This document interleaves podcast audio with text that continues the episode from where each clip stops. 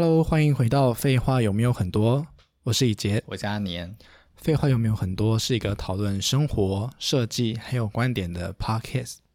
最近啊，我在看 TID 的得奖名单，因为我们之前不是在讨论就是得奖这件事情嘛，然后在当中你就提到了一个，就是说现在很多的室内设计的拍照的办公室是不放电脑的，对，然后我就去再去验证一下，是不是真的有此事这样子。然后嘞，诶，真的没电脑。对不对？就真的很干净，这样子，就是看起来就是一个没有人在使用的办公室，这样子。对啊，就连人都不会进去吧？都没电脑进去的屁啊！你知道吗？一开始我真的是还蛮批判的，我想说，就是怎么可以这样子？怎么可以？对，一开始我真的很批判哦。然后，但是我看完第一个我很批判，看完第三个还是很批判，突然看到第十个的时候，就决定我们下次也这样。没有，我我就发现一件事情，他们就是压根儿没有想要营造出生活感呐、啊，他们就是想要给你一种，我是室内设计师，我做完的空间长这样。他是啊，我当然认同啊，他是啊，他们就是没、啊啊、压根没想要营造生活感呐、啊。对对对对，啊，可是，所以你知道吗？这这件事就让我有一个反思，TID 的室内设计是从空间的设计来看设计。就比如说线条啊、量体啊、光线啊这样子，但是我们一直在讲的生活感，那就不要谈生活感。对，我不知道你理解我的意思吗？就别强调这件事了。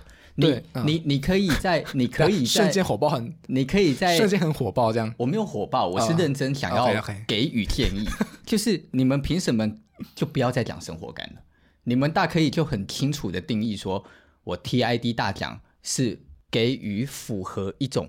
利落、干净，以及与生活有点美学连结的氛围的倾向来讲事情，oh. 你不要去强调说我们在谈生活，因为你们每一次选出来的东西也没多生活，然后反而很生活的还被你们摒除在外的。嗯、古典不没有生活吗？有造型就没生活吗？嗯，凭什么这么说？哎，为什么你们会以偏概全的认为？只有那样才叫做有生活，结果一有造型就不叫做有生活。那既然讲到生活这件事情，你你觉得怎样的空间才叫真的有生活感？这很难定义啊，因为每一个人的生活感都不一样。有些人，哎，对啊，那可能他可能那个那种干净，他就是他的生活啊。哦，然后我们公他可能那个设计师的办公室就是每一个人都带自己的 laptop，那就是，然后下班就走，那就，就很干净这样。那，那 concept 里就可以写清楚嘛，写清楚说，例如。我的屋主回了家，什么事都不做，都躺在沙发上，所以他没有生活嘛。所以他的房子可以都用我的概念，然后做出那么利落、简洁、干净，什么都放不了的地方，因为没东西放嘛。如果我会这样写啊，我就会很清楚地表达出我的业主没有，我就会很温暖地写，我的业主是一个没有生活的人，他没有收藏品，他没有很多的杯子，他也不喝咖啡。他偶尔会叫叫外卖，但是不太用自己的厨房。每当回到家，他就会呆若木鸡的坐在沙发上，看着一整晚的电视之后睡觉。他的生活就是如此。因此，我们做了一个我们做了一个好帅的设计，但是目的就是为了让他呆坐在沙发上。我会那么老实的写啊？嗯，我觉得我就是这种人啊。那如果他就真的是那样，那我觉得那样，他这样他就这样啊。嗯、我我就算写出他呆若木鸡的坐在沙发上，我也只是惹恼了我的业主嘛。但是我当然不会写他呆若木鸡嘛，我会说他非常的享受于看电视的乐趣而坐在沙发上。嗯、举例啦，嗯。但是我在想，跟我那么熟的业主们，可能听我这样讲，还觉得我很靠北，但是可还不见得会生我气。嗯。但我的意思是，我不是说生活感不能够不能够没有生活的物品。有些人的生活就是真的很简约，所以他没有生活的物品。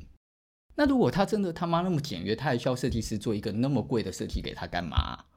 这不是也很矛很矛盾吗？我不晓得。当然，你也可以说，那他就有钱他要做。哎，也是，其实也真的是这个，我也认同。嗯。那我只是想表达的事情是，如果他的生活就真的那么简约，他的生活就如此，那我们在概念里讨论这件事也可以就这样嘛。哦，我们就很老实、很正面的看待。这个屋主是这样吗？那有多少人敢这样讲事情？或者是有多少人是真的是这样讲事情？嗯、或者是有多少人是真的面对了自己的屋主是 A 或 B 或 C 有吗？I don't know。我觉得大家可以自己反思一下自己是什么样的设计师，很 OK 啊。但是我觉得这件事情的差别就是真的是在于设计师们到底是不是有尝试去认识自己的业主。之所以做出来就不是业主的样貌，好像我觉得这个这这我很担心这个题目哎。怎么说？因为我觉得这个题目会聊的东西，几乎就是过去一直都在讲的事情，就都重复讲过很多次。例如，现在要讲的这一段，我现在要回应的这一段，就是设计师很多就是其实本来就没有很认真去做功课，去了解业主是什么样的人啊。嗯，所以业主可能有二三十个杯子，每个杯子风格不一样啊，以后摆在桌上就丑的跟鬼一样啊。业主的餐盘就是有大桶的啊，又有进口的啊，然后又有又有。又有法国的啊，又有法兰瓷啊，谁晓得啊？然后结果放在桌上一样也是乱的跟鬼一样啊。他不见得没有钱，嗯、但是我的意思是，他们的生活本来就已经不是一个被整理过的生活，那这就是他的生活感啊。那举例，他就是一个这么无序的人，没有秩序的人，所以他买的东西不会有一个秩序，他就喜欢什么就买什么，有错吗？没错嘛。可是偏偏设计师就不理解，或者是没有去。理解到他是这样的人，他就觉得我在做我的风格给你啊，你不是来找我，所以我就做我的风格给你啊，我做了一个他妈极简的室内设计给你啊，嗯，你想那些很乱的餐具，你这个杯子能看吗？那这时候怎么谈生活感？还是这时候怎么谈那是生他的生活？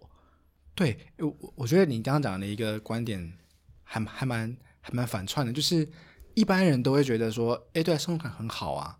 但是你刚刚讲那个，就是我把我的杯子全部摆出来，这是我的生活感，那很丑。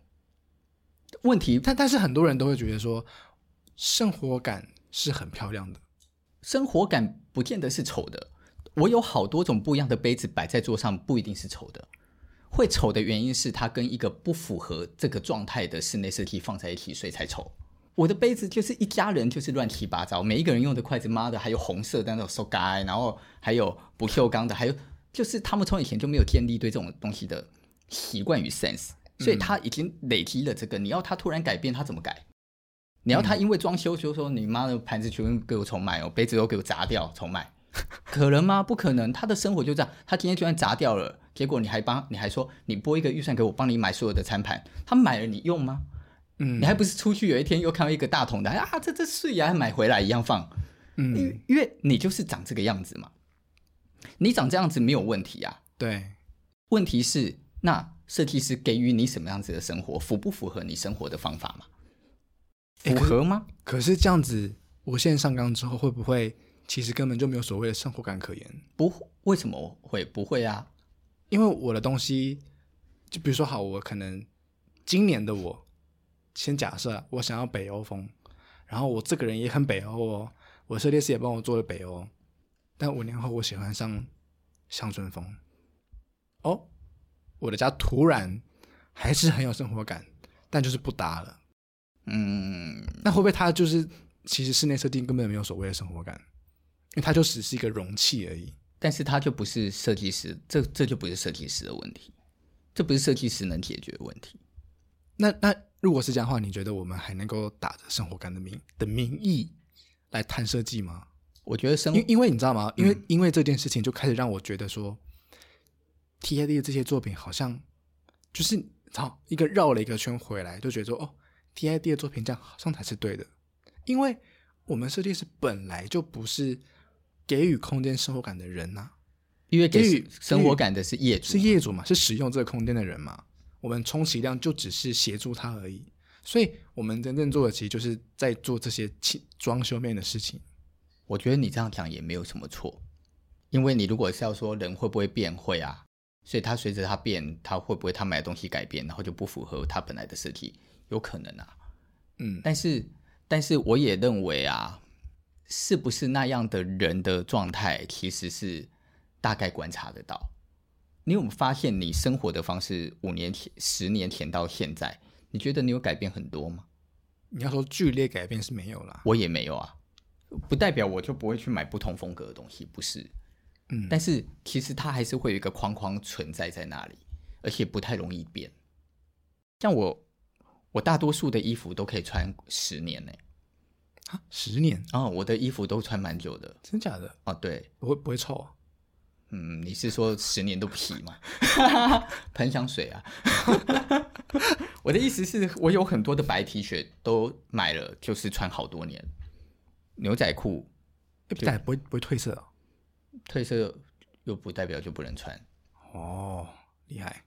那然后很多东西都是用很久的啦。我发现我很多东西都已经用了非常久，嗯，然后都还是在，然后没什么很大的变化。那我我是认为人的人人人再怎么会改变，你其实很少人会从极简突然间变成奢华，我觉得蛮难的。嗯，当然不是说没那样的人，但是我觉得不多吧。一般穿着简单的人，其实你看他从年轻到老，一般来讲穿着都还是简单。然后奢华的人就奢华，复杂的人就复杂。那那就是每一个人本来就有一个天生的性格。嗯，你看现在的你跟我认识你也已经三四年了吧？嗯，你的穿着有变吗？没变啊。你戴的眼镜也差不多长那样啊。嗯，所以本身来讲你也没什么变化啊。嗯，那为什么设计师没有办法从跟业主的沟通里稍微理解到原来他是那样的人？不折衣服的人就不折衣服啊。你给了他一个很方便的可以不用折衣服的可能，他以后就算变成了。会折衣服，他那个可能还是替他保留了后路啊，嗯，没有问题吧？可是，一般来讲啊，我我认为，其实所谓崇尚的生活感，在媒体里面、杂志里面，以及我们常常在讲的生活感，都不是所谓的高级住宅哦。一般常常在讲这些生活感的时候，很少很少是高级住宅，大多数都是比较属于一般住宅。或者是该怎么形容？或者是看似很像没装修的住宅，这一类的住宅比较容易成有生活的感觉，微微的凌乱。你看 King Fork 或者是有些东西，它它里面的住宅，我觉得比较称不上叫做豪宅的住宅，嗯、但是它会营造出一种这些人有很多自己的生活的物件。嗯，我觉得物件好好重要啊。例如我们在看 Premier Casa 或者是 Kinfolk。你没发现吗？空间与人与物件，它一定都是连接在一起的。嗯，所以因为有了物件，有了人，然后有了这个空间，这三者在一起，你才会说它它是一个他的生活嘛。台湾人比较可惜的就是，可能有很多的台湾的人，他们真的是，因为我们真的很少被人家教你应该怎么生活嘛。嗯，以至于台湾人的生活，其实我觉得很贫乏。连我都是，我觉得我自己的生活也很贫乏。我们不是一个，我们不见得是属于一个乐于发现自己的人啊。我们不像外国人或欧洲人或哪里的人，我不晓得，他们可能会有很神秘的嗜好，会有的人会去研究昆虫，有的人会跑去山上录音，有而且完全没目没有原因的，他就只是为了喜欢而去做的。嗯。我们在台湾遇到大多数的人，会真的跑去学东西。他也会说我在学东西，可是学的东西不外乎就是学画画啊、厨艺啊、学厨艺、运动啊，然后运动，对不对？你很少听到有人的学的东西是让你觉得好神秘哦。你怎么会学这个那么有趣？可是很奇怪，我们在很多国外的书籍，或者是我们在看日本的电影，我觉得日本的电影最常出现，嗯，就是它里面的某些主角所做的某件事情。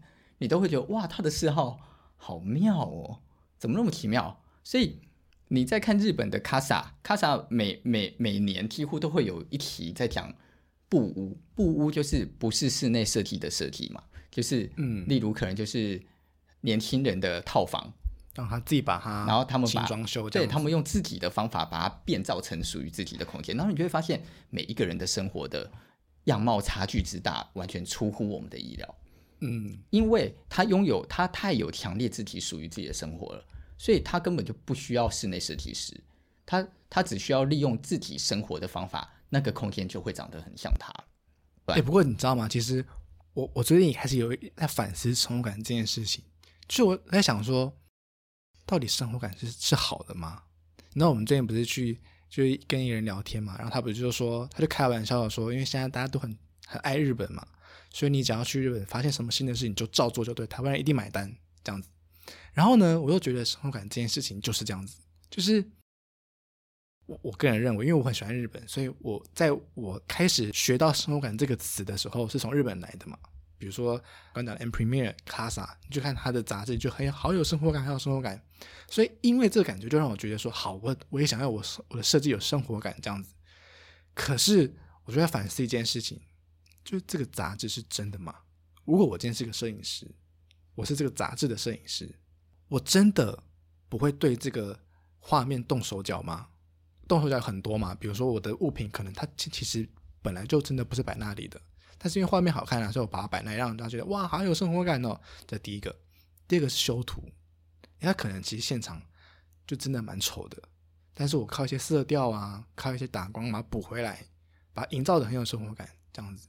所以这件事情就开始让我让我有一种反思，就是我觉得开始在我脑海就有很多的思想碰撞，就是哎，生活感很好，但是教我们生活感的源头，这些日本的杂志们，他们真的。真的很有生活感吗？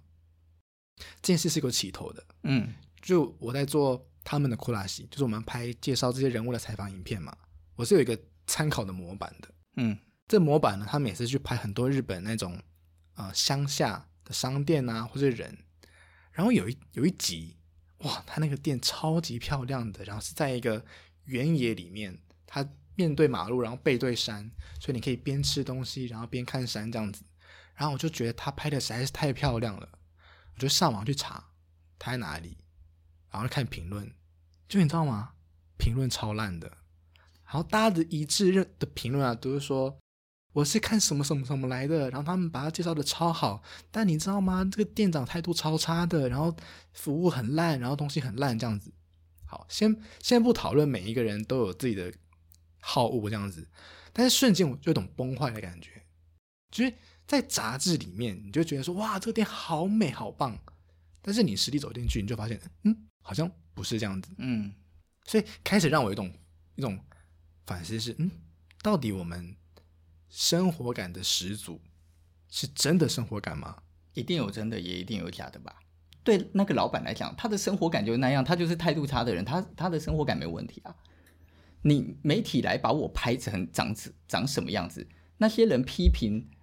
那一个老板也没有说那个空间丑啊，所以哦，媒体有问题吗？Oh. 媒体做的这个报道有错吗？没有啊，还当然那个媒体不够老实，他没有说这里很美，可是老板很凶哦。他如果先讲了，这就没问题嘛。我还是讲嘛，我们现在要做媒体，嗯，我们也想要开一间媒体的公司来来来将我们的思想传递出去嘛，嗯，所以我们就是希望我们是可以老实的传递嘛。嗯，对不对？对，我觉得这也许是我们两个一直都希望的初衷嘛。嗯，所以我们如果以后去访问了一家店，我们觉得老板提白，我们也说老板提白哦，但是还算是个好人，可能你不见得喜欢。我觉得我会直接写哦，蛮猛的，可能那又怎么样？嗯，我的意思是，我也但我喜欢这种，我觉得就是这样。所以我刚刚不就讲了，我还是讲嘛。我说我们一开始仿佛像是在抱怨 TID，可我还是讲，我觉得我抱怨的不是。这个奖，我抱怨的是这个奖的这种这种仿佛想诠释那样，可是做的事情却不是那样。我抱怨的是这个。嗯，我觉得为什么？我觉得我现在才听懂哎。我觉得为什么你不直接就讲说我是这样？我们想要颁奖给 gay 掰的看似简洁，仿佛有生活感，但是其实没有的空间。我认同哦，我宁愿你这样。就像 Angel Martin，我们想颁给。所有的 decor 都是假的，但是布置起来，妈的超帅，像五星级饭店的房子，我认同哦。嗯，我们想颁给所有住宅看起来就是真的像没装修的装修，在呢？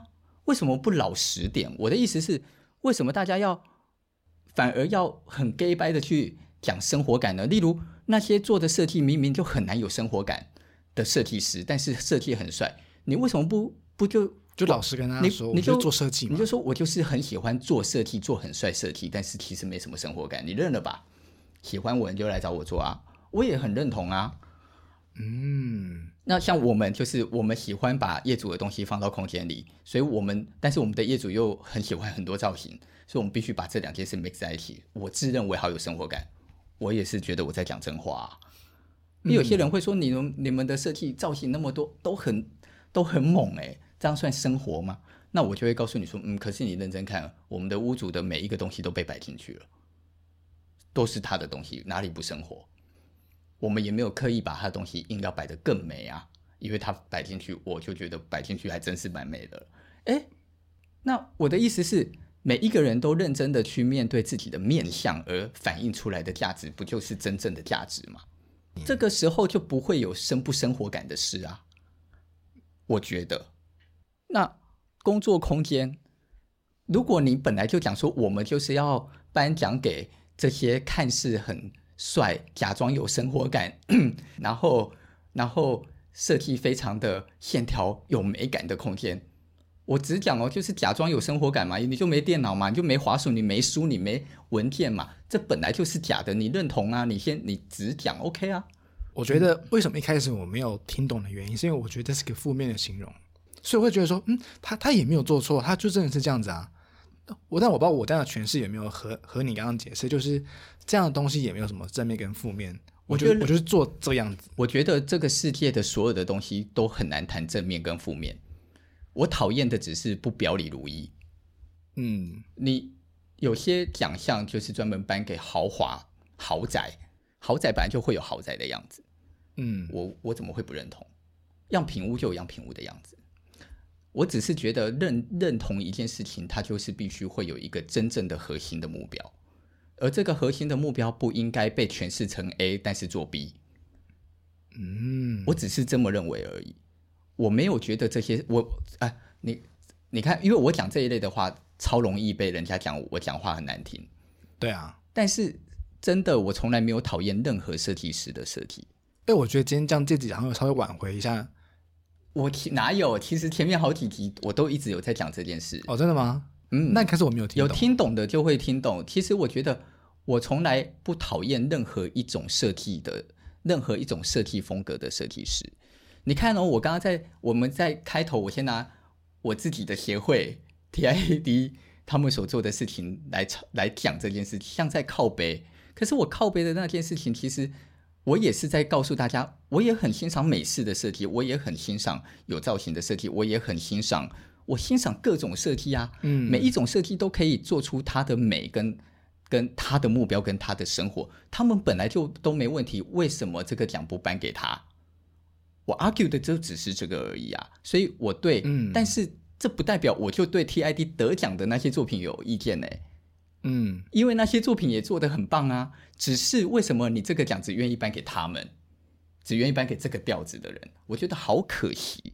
到底，哎，但是如果今天 TID 就是明讲说，我就是喜欢这样的作品，我就颁给这样的人，那我就认同啊。我我我的意思就是这样啊。今天你就明讲说，我们只愿意，我们只想颁给看似有创意、带有简约，然后利落的线条，然后有点仿佛与世隔绝。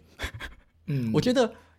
我觉得有很多的住宅跟某些商业，我我我先讲哦，我早期的某些商业空间，我也觉得是，因为我很想做设计嘛，所以我觉得我做出来的那个设计有一种与世隔绝感，就变成是我好爽，然后也真的很蛮人得奖的，嗯。可我最近做的设计，也好像也不完全是我做，我最近跟同事们合作的设计就很入世啊，入世到有的还是抄人家的呢，我也我也只讲啊。我完全不避讳，原因是因为我觉得这这是每一个设计师练习的过程跟成长的过程。他们能够，我就是年轻设计师们，他们能够把一个可能性的风格做好，他他一定会经历过学习别人的过程。嗯，哎，我认了这件事，好不好？大家，我有案子就是抄别人的，是啊，但是我承认啊，怎么样？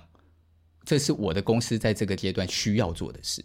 跟我需要培养他们，而我愿意陪他们走的路，嗯、那是我我认啊，我不会在那边冠冕堂皇的说我都超级原创啊。虽然我无敌鼓励原创，对吧？嗯、我就每一次我都在提，我说能够练能够有原创才是对的。所以我们我要如何带领这一群年轻的设计师，让他能够学习别人？可是我开始鼓励他原创，我是需要方法的。嗯，哎，那我今天也在这里就那么直接的讲啊，我就说我我我认同所有的风格，我喜欢每一个设计师的设计，我要去点名台湾，我觉得我喜欢的设计师，我点不完呐、啊，每一个我都觉得好屌啊，然后不同风格我都觉得好屌啊，但是我不我我不喜欢，我不喜欢的是你明明做那么屌，但是你讲出来的话跟你做的设计却不一样，我就不喜欢这个感觉而已。所以我会有批判，嗯、可是我批判不是针对他的设计，也不是针对这个人，我针对的是他为什么要这么做，那么可惜呢？何苦呢？或者是你可以说我就是为了赚大钱，我就是要做最流行的风格，帅啊！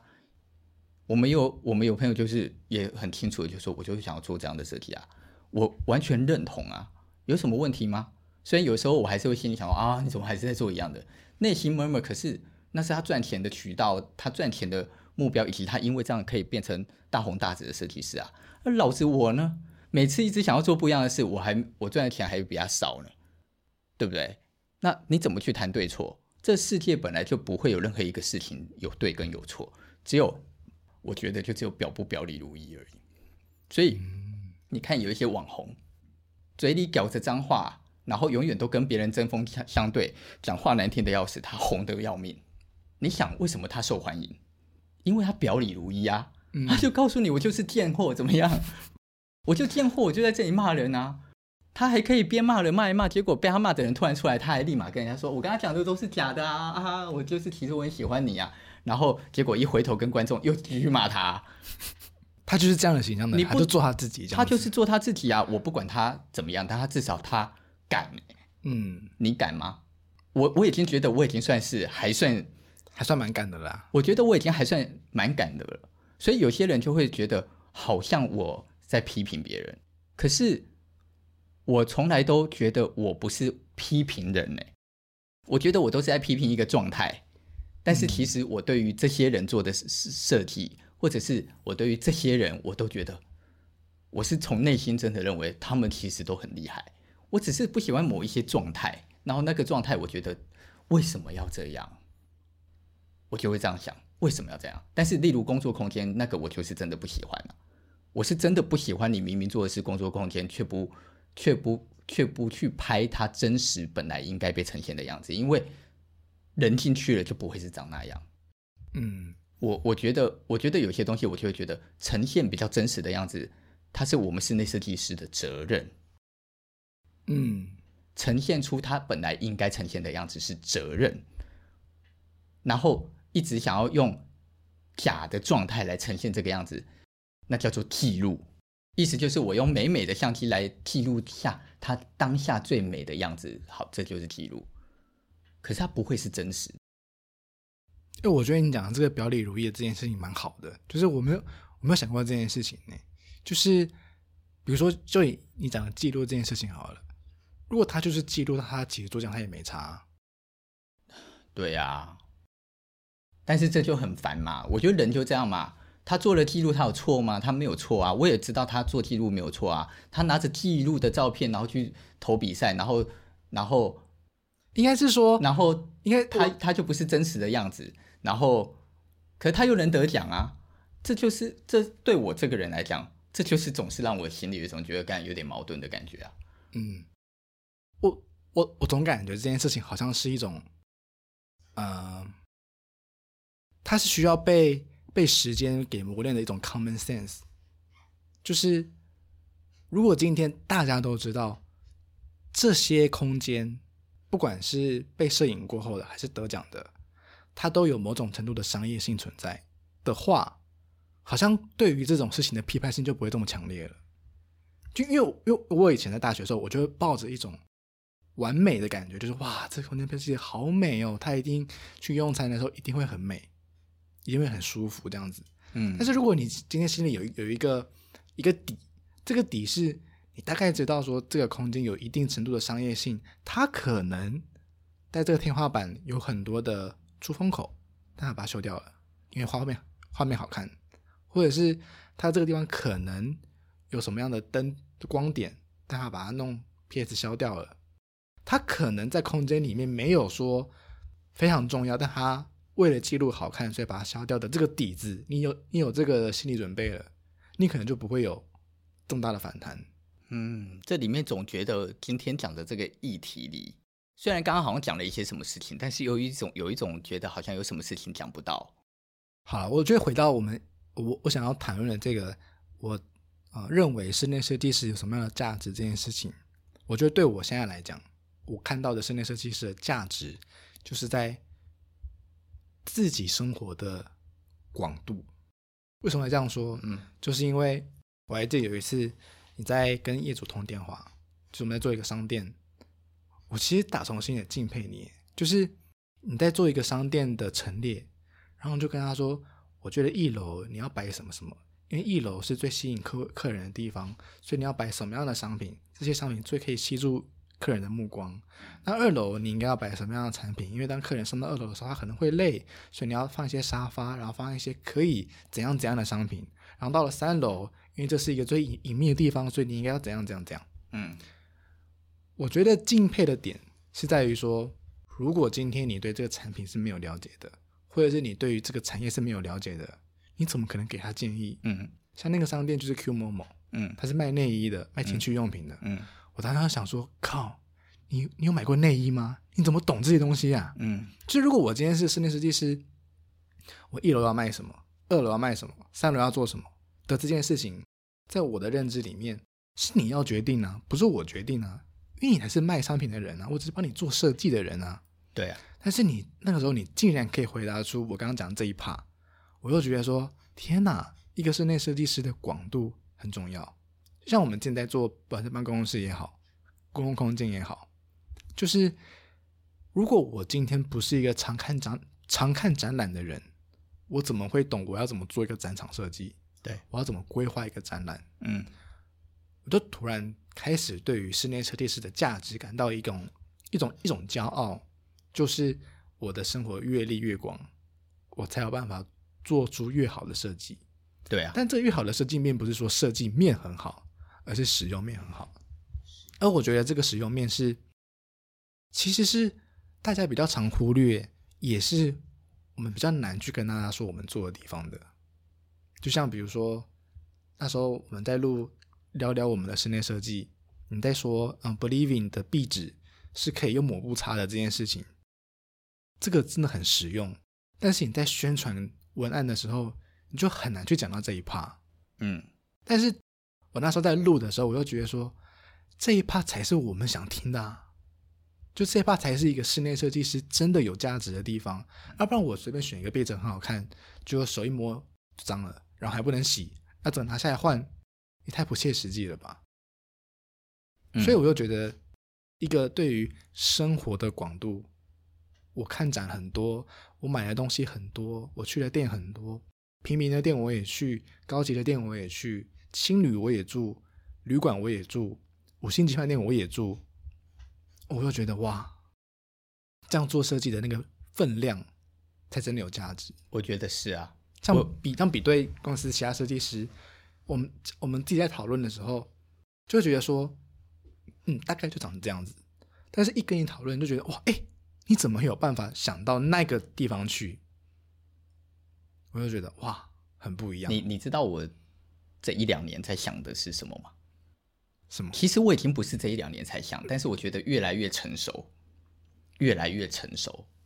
哦，我记得以前在做林茂生的时候，跟做山脉的时候，我就已经在思考的，就是说，我做完，如果我的业主们在使用上不符合我的期待，他会不会很丑？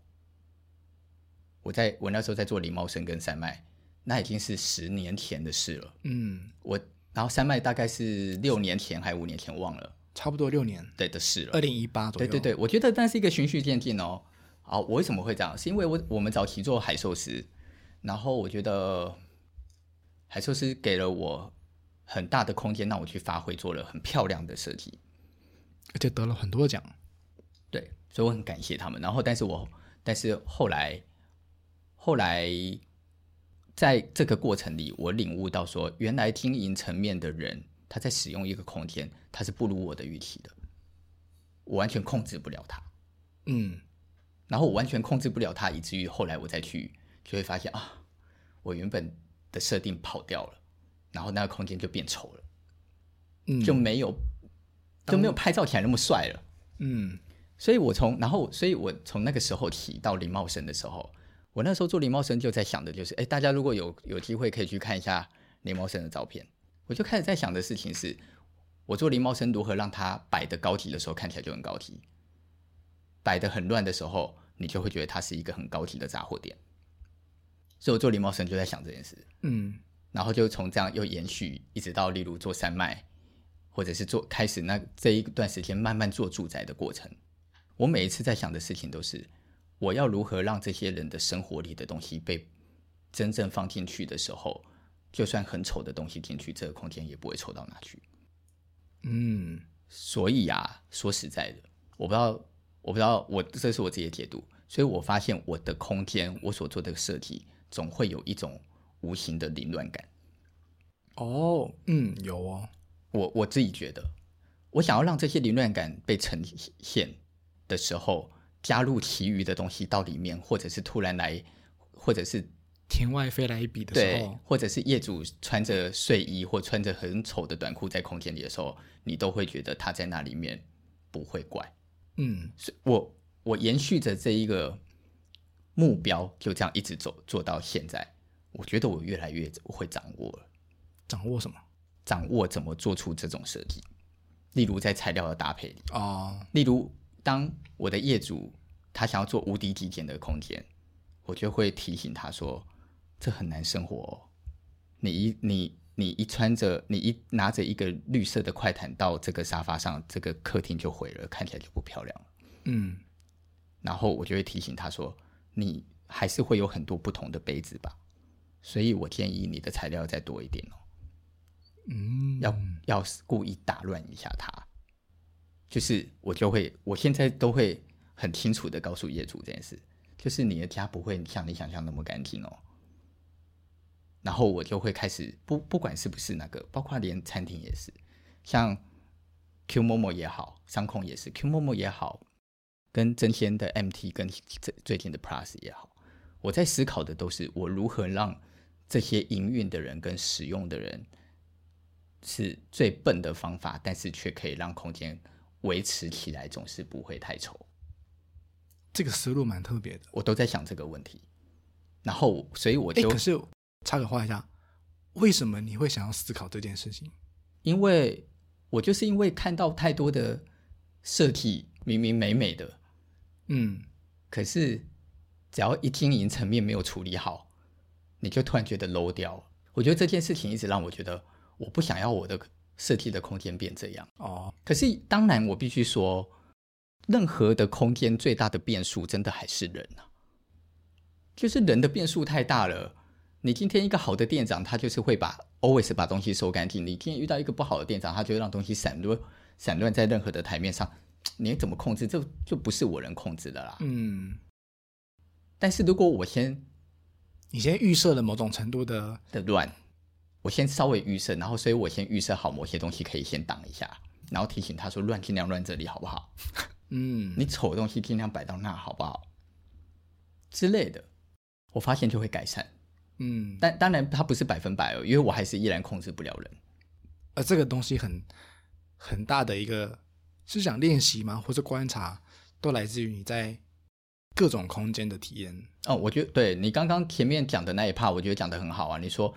你发现室内设计师的价值来自于它的广度，那我觉得这个东西的呼应就是在讲说，对，因为就是因为做了设计师，所以尤其是我不确定是不是，我觉得每个设计师都一样，每一种设计都一样，不管你今天做的是平面也好，产品设计也好，室内设计也好，因为我们做的是设计，所以我们会面对两种、两三种的问题。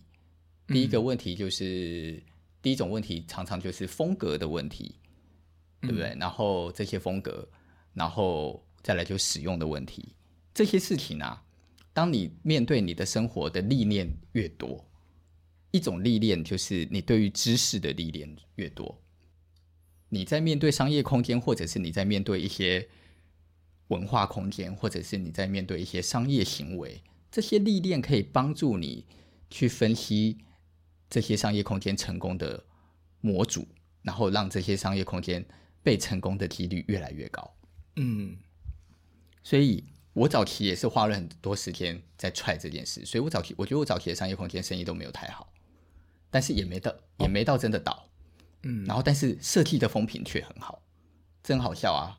嗯、你设计明明都可以得奖，可是他生意没有到真的叫做好，怎么会这样？嗯，可是我们最近这几年的上空生意都真的好，然后风评也很好，然后因为这些广度，它就可以成为我们的养分，去说服跟我们合作的每一个人，来让每一个人知道说，我拥有这些知识，我可以真的的帮到你。嗯，不管是帮到你的生活。还是帮到你的生意，还是帮到你怎么运作、怎么营运、怎么行销？因为我都拥有一定量的知识，所以我足够来跟你聊这件事情，来协助你。哦，我我觉得解决问题啊，嗯，我才能够在这里面去 balance 掉这个解决的问题以及美感之间，我怎么帮你拿捏？所以我，我我我我我某一个程度，我也认为我在这个过程里被训练的越来越有耐心。哦是啊，我越来越有耐心面对每一种人。我还记得我大学的时候，有一不知道大一还大二的时候，就有一个老师，他就说过，他算是有点鼓励我们啊，勉励我们。他就说，啊、大家在做室内设计，其实你什么都要会。然后那个时候我就有点不太懂这个的意思，但意思其实就是我们刚刚讲那一 part 嘛。我就记得我在之前在做拍影片的时候，就有一个导演，还是做纪录片导演。然后他就说，他在拍各种不同的人的时候，他不能够只是拿着摄影师去拿拿着摄影机去去采访而已。他说他每访问一个人，他就要对那个人的职业了若指掌。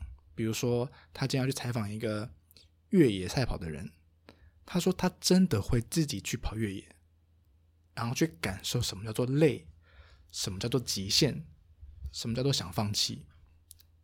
啊，如果他今天想要去拍台湾的特战部队，他就去研究所有军事的知识，比如说摆的阵型啊，然后呃军事的一些呃思维模式啊，或是专业用语。他就说他就会去拍这些东西的时候，他就要去钻研这些事的原因，是因为如果他没有这些知识，那他就没有办法去采访到这个人的精华。对啊，所以当你今天去采访一个嗯、呃，比如说台湾特战部队的一个。非常重要的一个要角，好了，然后你要去讨论他怎么去经营训练，怎么样去呃带领一个部队的领导。如果你没有这些背景跟知识，你就不可能挖到他最精华的那个观点嘛。所以我觉得那那个时候他在讲这句话的时候，让我印象蛮大的。就我会觉得说，哦，对耶，我也是算是在拍一些记录人的生活的一些故事，但是我好像都对这些的人没有那么大的了解，嗯。所以他讲这句话其实蛮蛮鼓舞到我的，嗯，所以我就觉得跟你刚刚讲的还蛮呼应到的，就是好像我们在做各种职业的一种价值，好像真的是要去对这个领域有没有很深入的了解，而真正了解的人才有做出真正有价值的事情，对，而且你必须要不讨厌任何事，嗯，你要不讨厌任何事，不讨厌任何风格，不讨厌任何颜色。而是，而是能够在适当的时候选择适当的颜色来放入对的地方，在适当的时刻放入适当的风格，在对的事给予它正确的方向。我觉得用这个这个逻辑，你就不会那么容易产生好恶，然后没有好恶就可以帮助，没有那么多的好恶就可以帮助你对于事件涉猎的广泛度越来越高。那一天我们不是出去玩。然后你还记得我不是就在讲说我看的什么漫画哦啊，那个真的蛮蛮蛮猛的。我不是说我看我最近看什么，然后间谍班间谍家家酒啊，对间谍家家酒啊，然后什么刃范马刃牙哦，对，我听你听都没听过的东西，进击的巨人啊，冥王啊。我的意思是，如果反正喜欢看动漫的人，可能就知道我讲的这些东西，嗯，他妈落差实在是有够大。还有那个啊，什么偶像那个。对，我的孩子啊，我呃，我推的孩子，我推的孩子，嗯，我也把它看完，我真的蛮猛的。我觉得它好玩，就是，哎，应该说你看这些的同时，你也同样在看一些《红楼梦》。对啊，哦对，然后啊，在你说什么？看撒谎啊，俄国撒谎啊，对啊，历史剧，我我觉得我自己就是，然后我也看，我也看那个，我一直跟你讲说，哎，我们要的要不要来聊那个异能呢？哦，对对对，异能。好，我我其实我我觉得重点就是这些涵盖的价值，这些涵盖的东西，我完全都是出自于好奇心以及没有好恶的立场去阅读他们的。嗯，我跟你讲，我抱的心态都是听说很红，我为什么不看看它为什么红呢？嗯，那我看的过程，我就会去找我看见的它的优点或有趣之处。嗯，所以我不会带着说，我觉得那就是幼稚的卡通，我不看，我不会，我会去找我觉得它可以对我有益处的地方。所以可能就会有一天，就会有人跟我聊天，说他要要做什么样的事，我就说，我跟你讲，我看那个《间谍家家酒》里面有什么什么什么什么，人的人的有趣之处，不就是如果你可以在一个看似很无聊的事情里，或者是，或者是他原本一般人都只认为他是 A，你却可以在这个 A 里找到一个 B 或 C，然后把它变成一个新的东西给予别人，那那个东西多有价值啊！对，我觉得这个就是你在做设计的时候让人很为之一亮的点。我觉得不止做设计吧，我并不是说我都为之一亮，可能我长相比较为之一亮。好，谢谢切断。但我的意思是，我觉得。我是尽量让我所做的、我所学的每一件事情，在不同的领域里都可以尽量的用得上。嗯，你看，如果我没有看那么多奇怪的东西，我们怎么聊天？嗯，所以每一次我才会跟你说，你要看更多东西耶，你要看更多东西耶。今天我们想要废话有没有很多？开悟 Class，我们想要把它变成未来变成一个专业的媒体。我现在就在这里讲哦，哎，这就是。以及未来人生的目标，那你就要有能力将你眼睛所看到的好，用各种的方法给予别人。你要怎么给予？所以，难道你认为你眼中的好永远就只有狭隘的，例如都是偏日本的那一块吗？那就完了。所以，你必须打开你更多的眼界，你必须，然后你必须有能力去评判你所看到的媒体。你曾经很爱 Casa，很爱 M Premier，请问？你都会怀疑他做的是真的还是假的了，那你要怎么改改变这件事？嗯，那我们要如何做一个？所以我们要如何努力做一个表里如一、忠于初衷，又愿意好好告诉人家为什么这个东西是我们认为的好的一个媒体？我觉得这个东西才是，就是就是是我们要努力的重点啊！嗯，所以为了这样子的事，我们就得花更多的心力去理解。一个媒体要怎么运作啊？一个媒体要怎么守住一个条件，以及我们是有一个核心的立场跟跟跟一个价值观的。嗯，King Folk 他就拥有一个很清楚的价值观，所以你就会看见整整本书不停的在反复的寻求这个价值观。Embraer 也是啊，Casa 也是，事实上他们都是啊。嗯，哎，那你要怎么学习到他的优点，来排除掉他的缺点？然后你要怎么建立这件事？以及就算你建立了。谁看？嗯，我们的点阅率永远都 都，我们的哎，我们的那个叫什么？YouTube，YouTube 就只有八百多人在看呢、啊。对啊，哪时候会过一万呢、啊？对啊，大家哪时候会过一万呢、啊？你懂我的意思吗？哎，怎么样才能过一万？不代表不代表着这个作作品好与不好，嗯，而是是你到底用了什么方法，让人家可以发现你的好。我觉得你刚刚讲那个好物啊，还蛮重要，就是。因为我每一次就是觉得你太有好物了。对啊，我就是好恶很，我就是好恶很分明的人嘛。我就一直要提醒，就所以我每一次都在提醒你这件事。我想要你丢掉这件事。嗯。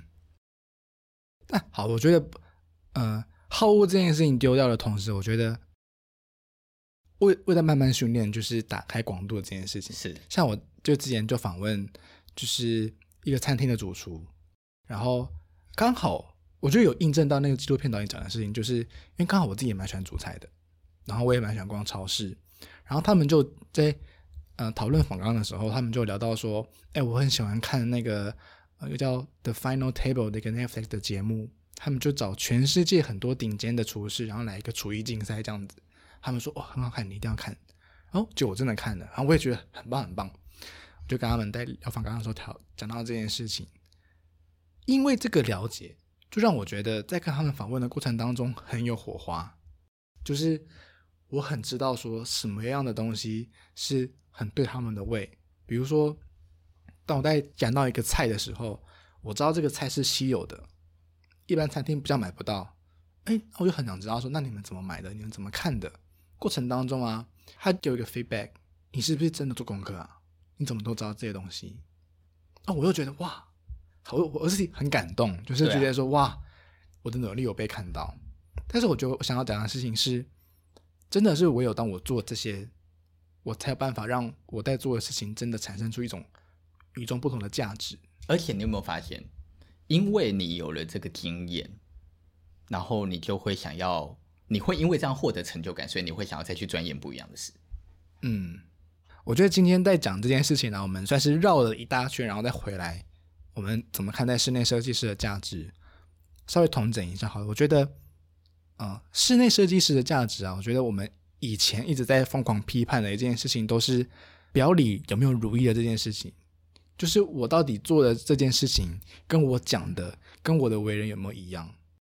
所以我们在批判的事情是，我可能做了一个很有生活感的东西啊，我可能做了一个很没有生活感的东西，但是我把它讲成很有生活感，而这件事事情是我们批判的。